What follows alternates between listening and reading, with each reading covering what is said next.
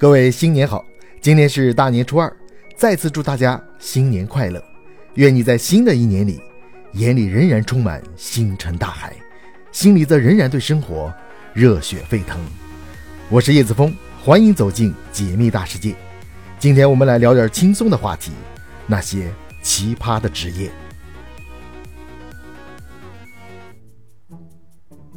世界上的职业有千千万。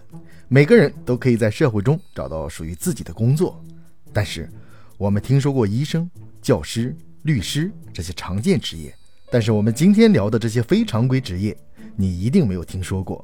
不信你往下听。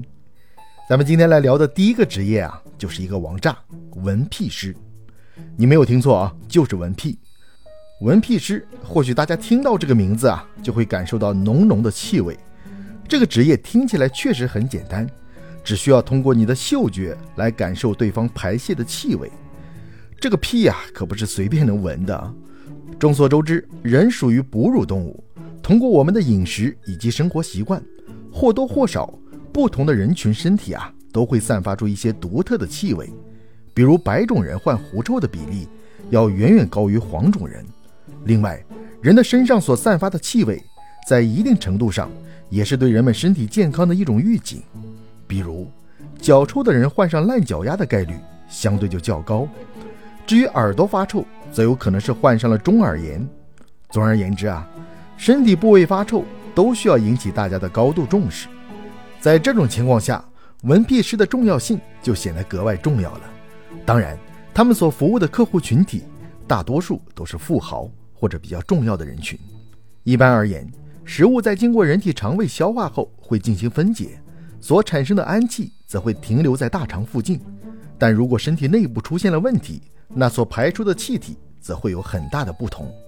而此时，闻屁师就会通过客户所释放的屁来进行分析，比如最近吃了什么食物，有没有开展运动，在经过综合分析后，就能够及时判断客户的身体状况。曾经在美国就出现了一个案例，一位富商连续多日所释放的屁。有一种极其让人难以忍受的腐尸味，对此，闻屁师就立刻判断客户消化道功能出现了严重问题，必须到医院进行全面的检查。果不其然，这位富商到医院进行全面检查后，发现自己得了大肠癌。由于处于癌症的早期阶段，在经过一番全面治疗后得以痊愈。其实这个职业听起来有些重口味，也让不少年轻人在内心会产生强烈的排斥感。但其实。这个职业呢，也并没有那么简单，一般人还真来不了。首先呢，你不能有鼻炎，年龄要在十八到四十五岁之间，你还得具备敏锐的嗅觉和深厚的医学知识，同时还需要经过专门的培训。此外，闻屁师还需要保持良好的生活习惯，比如不吸烟、不喝酒、不使用化妆品等等，以保持嗅觉的灵敏度。如今在日本，门屁师受到了不少年轻人的认可。不是日本人都喜欢重口味，而是该行业的年薪高达五十万到八十万人民币。在工作如此难找的今天，为了生活，有些人不得不选择从事该行业。你想尝试一下吗？第二个奇葩职业是道歉师，这个职业呢也多出现在日本。美国人这样总结过：日本是一个刀和菊花并存的岛国，一方面简单粗暴，一方面又极度温柔。从某种意义上来说，这种职业是不能被人所理解的，但是在日本却是一种非常普遍的文化。想要从事这个职业，你需要有超高的素养，因为你的工作内容就是代替雇主向对方道歉，并且道歉的方式也可以由低到高，价位自然也是水涨船高。在这个奇葩的职业中，从事人员只有一个目的，那就是让雇主满意，让被道歉的人满意。为此，他们不惜一切代价，就算是下跪，他们也绝不犹豫，为的就是让对方满意。当然，跪式道歉也仅仅是他们众多道歉方式中的一种。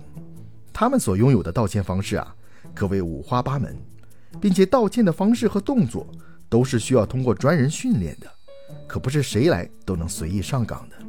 为此，这项职业也成为了日本的高薪职业。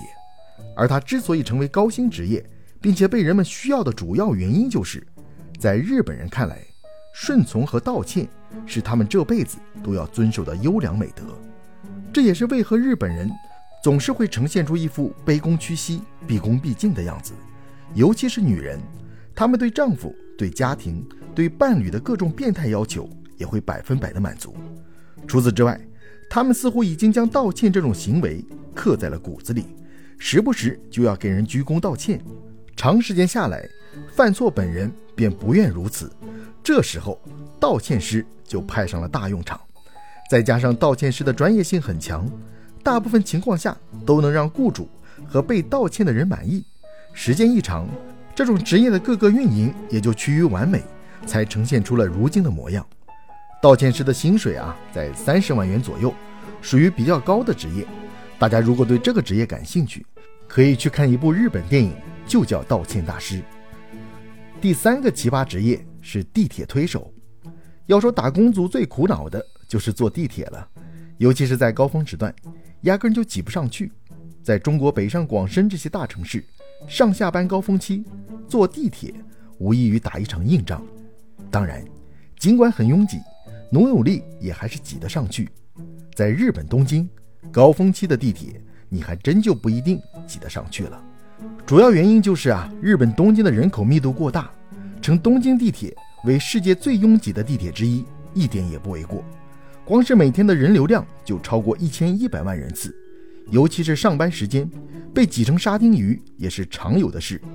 到了早晚高峰，乘客更是密密麻麻，此时就会出现非常多无法坐上地铁的乘客。为了不误事，也为了给下一波人腾出地方，就延伸出了一个职业。地铁推手，顾名思义，就是把没有挤上地铁的人推进去。这个职业除了你有很大的力气外，还需要有一定的技巧。毕竟，在将乘客推上地铁的同时，是不能对乘客造成伤害的，否则便会得不偿失，要做出赔偿。他们能用自己的技巧和力气将你推上地铁，在不对你造成伤害的同时，还能让你如愿搭乘地铁，也算是一种利大于弊的职业了。当然。这个职业也具有一定的风险，要是把不想上车的人推上去的话，还会遭到罚款的惩罚，一般罚款在两万日元。地铁推手的时薪是一千五百日元，相当于七十四块人民币，月薪可以达到两万元，年薪在二十五万元。对比国内六千左右的水平，待遇确实高出不少。第四个奇葩职业，洗屋人。洗屋人可不是让你去清洗屋子。而是洗白凶宅。据统计，近年来日本的自杀人数甚至超过了新冠，导致凶宅数量越来越多。这样的房子是无法出租的。为了给房子洗白，洗屋人会提前入住，并会带上一只大鹅或者鸭子，表示七天内大鹅死则亡者超生，大鹅活则被亡者寄居。此时杀死大鹅，亡者也会超生。这么一来，工资必然会到手。第一批从事洗屋的人可谓是先驱般的存在。在信仰繁多的日本文化下，不信鬼神，认为真正的鬼是人心里的鬼。所以，洗屋人工作前，往往先用物理手段来制造怪声、怪光，来伪造冤魂到来的假象，然后才会入住鬼屋。入住后便是每天蹭吃蹭喝。所以，洗屋人大多都是流动工作。居无定所，洗屋人的薪水大概是一晚上十万日元左右，相当于人民币五千块。第五个奇葩职业，程序员鼓励师。一说到程序员这个职业啊，大家脑海中就能想到这样的画面：他们经常加班加点到很晚，他们每天面对着一行又一行密密麻麻的代码，他们经常是对着电脑一坐就是一整天。别人下班在家放松时，他们还在不停的调 bug。别人跟漂亮美眉花前月下时，他们还在键盘上来回的敲打着。他们的生活似乎除了代码还是代码，每天面对的似乎除了电脑还是电脑。作为代码界的农民工，程序员的压力非常大，每天都处在崩溃的边缘，稍不留神就秃头了。于是，程序员鼓励师就应运而生了。当然，门槛要求也非常高，不仅要长得漂亮，身材高挑。还要会撒娇卖萌，声音动听，烘托气氛，进而提高程序员的工作效率。在很多发达城市，其实早就有程序员鼓励师这一职业的存在了，而有的公司，程序员鼓励师还发挥着很大的作用，并不像大家想象中的那样，平时在工作中什么都不干，只负责为程序员端茶倒水等等。二零一五年四月二十九日，阿里巴巴在官方的招聘网站上公开高薪招聘程序员鼓励师，他对职位的唯一要求就是颜值要对程序员有足够的震撼力，他的工作内容是。有效的鼓励程序员团队，拉近程序员的心灵距离，激发团队又猛又持久的工作。此次招聘信息一发布，就在社会上引起了大众的热烈关注和讨论。程序员鼓励师的年薪高达五十万人民币。第六个奇葩职业就是奇葩中的奇葩了——臀部清洁师。这个职业啊，就比较重口味了。什么文屁师，在他面前弱爆了。他就是臀部清洁师。工作内容是给相扑运动员清洁臀部。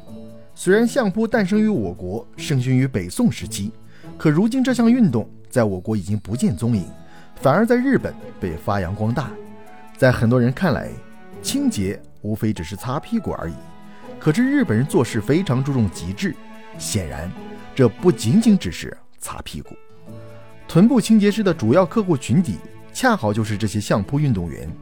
但不仅仅是单纯的为他们做好臀部的清洁工作，一方面是因为相扑手需要取得胜利，就必须提升个人的形体优势。除了增加锻炼外，更重要的就是不断的进食。然而，如果无节制或者不科学的进食，必然会对他们的身体健康造成影响。此时，臀部清洁师的工作就是检查这些相扑运动员的排便情况，通过他们的分泌物。以及判断其肠道功能是否存在紊乱，以及是否存在潜在的疾病。虽然在很多人看来，这项职业确实有些让人难以接受，但是从某种程度而言，该职业接近于个人健康医生的范畴。可作为工作人员，当看到相扑运动员排出新鲜的分泌物时，就需要根据其外观的浓稠度等综合数据来进行认真的分析。对于绝大多数人来说，恐怕都无法忍受。有时候看到都会感到极其恶心，更不用说还要仔细的开展辨别。所以，像这样的从业者，绝大多数都是有着极高的心理素质。虽然很多人难以接受该项职业，但是在日本，臀部清洁师的月薪高达六万到八万人民币。即使开出这么高的薪资，仍然难以找到合适的人选。第七种奇葩职业啊，是高尔夫潜水员。众所周知。很多的高尔夫球场都配有水塘，而高尔夫球就成为这些水塘的常客。但这些被打进水里的高尔夫球就不要了吗？作为精明的商人，显然不会这样做，所以就有了高尔夫潜水员这份职业。他的工作主要是身着潜水服，携带二十公斤的水中呼吸器，腰部佩戴八公斤的配重，使用挂在脖子上的捞网来打捞高尔夫球。大家是不是觉得很简单？但事实上却是很有难度的。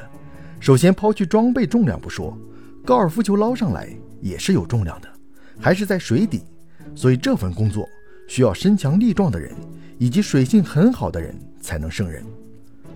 好，今天我们就聊到这里，大家记得多陪陪家人，因为家人才是我们远赴山海回家过年的真正意义。拜拜。